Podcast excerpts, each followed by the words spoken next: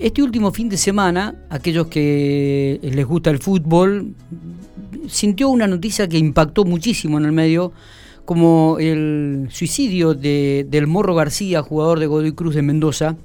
Y, en el curso de, los días posteriores, ese mismo día, estuvimos escuchando muchas versiones de periodistas, pero me llamó mucho la, una de las definiciones de, de un psicólogo deportivo, Marcelo Roffé, eh, a quien ha trabajado mucho tiempo en, selección argentina y, y, del equipo de trabajo con el cual maneja. Por eso estamos hablando ahora con el psicólogo deportivo que forma parte de este equipo, Damián Camaño. Él está en Córdoba, a quien le agradecemos muchísimo estos minutos que ha tenido para, para dialogar con nosotros. Damián, buenos días y muchas gracias por, por atendernos.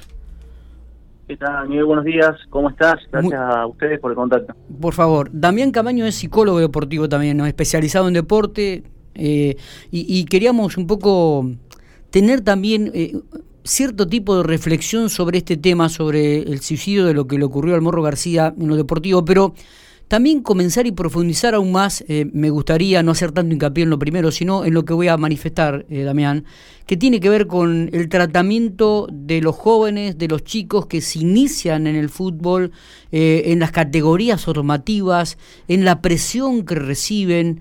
me parece que esto también es como para analizarlo y, tirarlo sobre la mesa y, y dejar algunas reflexiones que principalmente les sirva a los entrenadores, pero sobre todo a la familia, a los padres. Sí, mira, me parece muy muy atinado el poco, me parece que está bueno. Eh, a ver, eh, primero, eh, muy lamentable obviamente la situación del fin de semana, la situación del morro. también es cierto que quizás no, está bueno hacer muchas especulaciones de qué pasó detrás. sabemos más o menos cuál es el trasfondo, pero no conozco el caso en particular. Pero sí me parece que está bueno que sirva el tema para poner sobre la mesa algunas cuestiones que tienen que ver con la salud mental, con la formación. Y en ese aspecto, hay que tener en cuenta que es muy difícil llegar a ser futbolista profesional. Digo, de, de 100 chicos que inician un camino de divisiones inferiores, llegan dos o tres. Está bien. Entonces hay que pensar qué pasa con los otros 97, 98 que no llegan. Algunos de ellos quedan en el camino rápidamente por distintos motivos, pero hay otros que quedan en el camino a las puertas de, del profesionalismo, ¿no? Está bien. Entonces esto puede significar un golpe muy duro para, para la persona, para la familia y hay que saber trabajarlo y hay que saber eh, formar al jugador como persona más que como jugador de fútbol. Eh, pienso, ¿no? Que mm, al hablar de, formarlo como persona, es también este, ubicarlo en un contexto social, eh, en un contexto de, vivir cosas de, la edad que tiene que vivir y no estar tan presionado por lo que es el fútbol y el objetivo de llegar, ¿no? Sí, tiene que haber, eh, tienen que estar cubiertos distintos eh, esferas vitales del sujeto, ¿no? Sobre todo del joven que está en formación. Por supuesto que llega un momento en el cual la exigencia empieza a subir, a medida que los chicos empiezan a crecer, pero aún así hay que tener siempre claro que es una posibilidad. Yo tengo la suerte de trabajar con muchos eh, papás, con muchas familias de, jugadores de fútbol que están en distintos momentos de, de su formación. Sí. Y una de las primeras cosas que yo les digo es eh, tirarles estas estadísticas cuando vienen a consultarme. De 100 llegan dos o tres. Y no es como para bajar los brazos, sino como para decir, bueno, a ver, hay un trayecto, hay un camino, hay una formación que te da el fútbol, que te da el deporte, la vida del club, que te sirve para cualquier ámbito de la vida. Si el chico llega, perfecto, profesional, estamos todos contentos, cumplir su sueño. Pero si no llega, el deporte, el fútbol, te da un montón de competencias, un montón de habilidades que vos tenés que transferir, tenés que poder ser capaz de transferir a otros ámbitos de tu vida. Ejemplo, las relaciones, los vínculos, el estudio, el trabajo, ¿no? O sea, todo esto que tiene que ver con el sacrificio, con el esfuerzo, con, con el entrenamiento invisible, que tiene que ver con la alimentación, el cuidado personal, la socialización, el hecho de socializar con otros que son distintos a uno. O sea, todo eso me parece que es muy positivo. Entonces, creo que vale la pena el camino del fútbol. Siempre tomando en cuenta y controlando estas expectativas y sabiendo que el alto rendimiento es un camino muy duro, que no es para todos. A veces no alcanza con las competencias técnicas, con, lo, con saber que hay un jugador que la rompe, porque incluyen otras cuestiones también. Entonces hay que trabajar para eso. Y me parece que el aporte de la psicología tiene que ver con todas esas cuestiones que te estoy nombrando. ¿Y cómo se trabaja en función de la familia en este aspecto? Que sabemos que si bien no es eh, un, porcentaje muy alto, este, en, en, algunos casos la familia presiona muchísimo este, a sus hijos para, para que sigan, para que insistan, para que continúen, para que sigan luchando, a pesar de que por ahí el, el, hijo dice, bueno, ya está, hasta acá llegué. sí, Bueno, el trabajo con la familia es fundamental en, esa, en esas edades, ¿no? Con la familia, con los, con los profes, eh, tiene que ser un trabajo integral. Trabajar con el niño, con el joven, con el adolescente solo la verdad que no, no, no tendría mucho impacto. Hay que abordar el, trabajo de manera integral y lo que yo primero trato de hacer con los padres es, bueno, concientizarlos con esta idea. ¿Mm? Eh, a veces no es una cuestión de, de, que tiene que llegar sí o sí, como sea, porque, a ver, es un ámbito muy competitivo, así como, como tu hijo entrena, eh, los demás también entrenan, también dejan todo, y hay un montón de variables que entran a jugar a la hora de ver quién sigue y quién no. Entonces, concientizar de esto y tratar de mostrar esta otro aspecto, este otro aspecto vital que te da el deporte, que te da el fútbol. O sea, no es tiempo perdido, si no llega, no es una inversión perdida, eh, creo que es una gran inversión el deporte, se llegue al profesionalismo o no se llegue.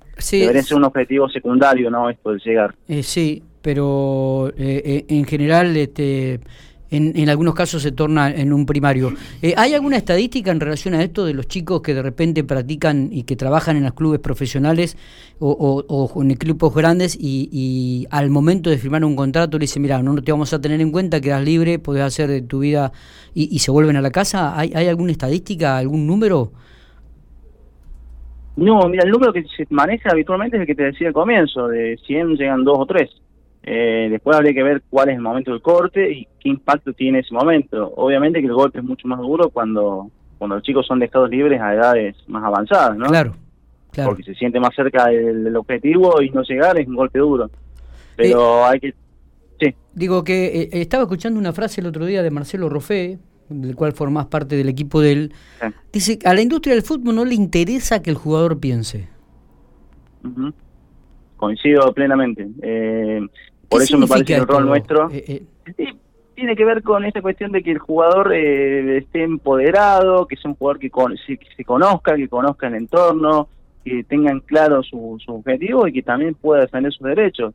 Muchas veces cuando pensamos en futbolista profesional pensamos en, en, un perfil de hiperestrella, multimillonario, y pensemos que también hay jugadores profesionales que, no sé, un jugador del ascenso, de una liga del interior, y por ahí tiene que trabajar y tiene una precariedad económica, y tiene una inestabilidad eh, muy fuerte. Entonces es importante que también todo el deportista sienta empoderado, tenga, tenga una capacidad de, pensamiento crítico, ¿no? de cuestionar lo que se le da, no lo que, no sé, por ejemplo, pensando en el lugar de los representantes, ¿no? Y puedan llegar a tener una, una mirada crítica sobre el negocio para tomar mejores decisiones. Entonces, mientras más eh, formado, mientras más se le, se le den herramientas al jugador para hacer un pensamiento, para tener un pensamiento crítico, eh, menos funcional el sistema es. ¿no? Y ese también creo que es un objetivo nuestro. Está bien. Nosotros acá en el fútbol que tenemos eh, no es un fútbol profesional, es un fútbol este, amateur en una liga local y por ahí tenemos un equipo de repente como Ferro de Pico que participa en torneos federales donde ya ahí se transforma más en, en, lo profesional. ¿no? Eh, ¿Cuántas instituciones en, el país trabajan con psicólogos en las categorías formativas? Yo no veo mucha. Aquí en la ciudad de General Pico, donde nosotros estamos, eh, te diría que prácticamente casi ninguna institución trabaja con psicólogos en las categorías formativas. Está bien que las perspectivas son otras, ¿no? Pero hay muchos chicos que también que toman el deporte como una salida social, ¿no? Como, como una cuestión de relación, como vos decías, este, y que este, de repente eh, es saludable para algunos y para otros no. Sí, mira, no sé, eh, por ejemplo, si tomamos en cuenta la Liga Profesional de Fútbol, los equipos tienen que tener eh, psicólogos deportivos en categorías formativas por reglamento, es obligatorio. Sí. Obviamente que la situación cambia cuando nos, salimos del profesionalismo, cuando nos salimos de los clubes de primera. Está bien. Y ahí, bueno, eh, es una inversión, es un... A ver, muchos dirigentes lamentablemente lo ven como un gasto y en realidad creo que tiene que ser parte de un proyecto institucional, el área psicológica. Eh, porque es un área que es, transversal a todo lo, que se trabaja en una institución. ¿no? no así en el fútbol profesional de, de, AFA, ¿no? Donde las hay muchos clubes que no tienen psicólogo deportivo en los equipos de primera. Eso también es una estadística que estamos trabajando. Creo que son seis equipos nomás que tienen psicólogos en el plantel de primera división. Y fíjate que hay una diferencia muy grande, ¿no? Exactamente. Eh, y, es algo que, bueno, lamentablemente a raíz de esta noticia de, Morro, hay muchos jugadores que han salido a pedir públicamente en redes, han expuesto esta situación. Y me parece que, tiene que, empezar a darse un cambio en eso, ¿no? un psicólogo no es un mago, un psicólogo no va a hacer magia por su sola presencia, sino que tiene que darse un cambio también cultural y este abordaje, esta mirada de, formar un jugador pensante, de, formar un jugador empoderado, tiene que ver también con una cuestión estructural de las instituciones. Totalmente. Y acá nos, también nos estamos refiriendo no solamente en el ámbito del fútbol, sino a las otras disciplinas también. Totalmente, totalmente. Todo, eh, todo deporte tiene un componente mental, de rendimiento y satisfacción. Entonces, me parece que es lógico que haya también un abordaje de parte de profesionales idóneos en la materia.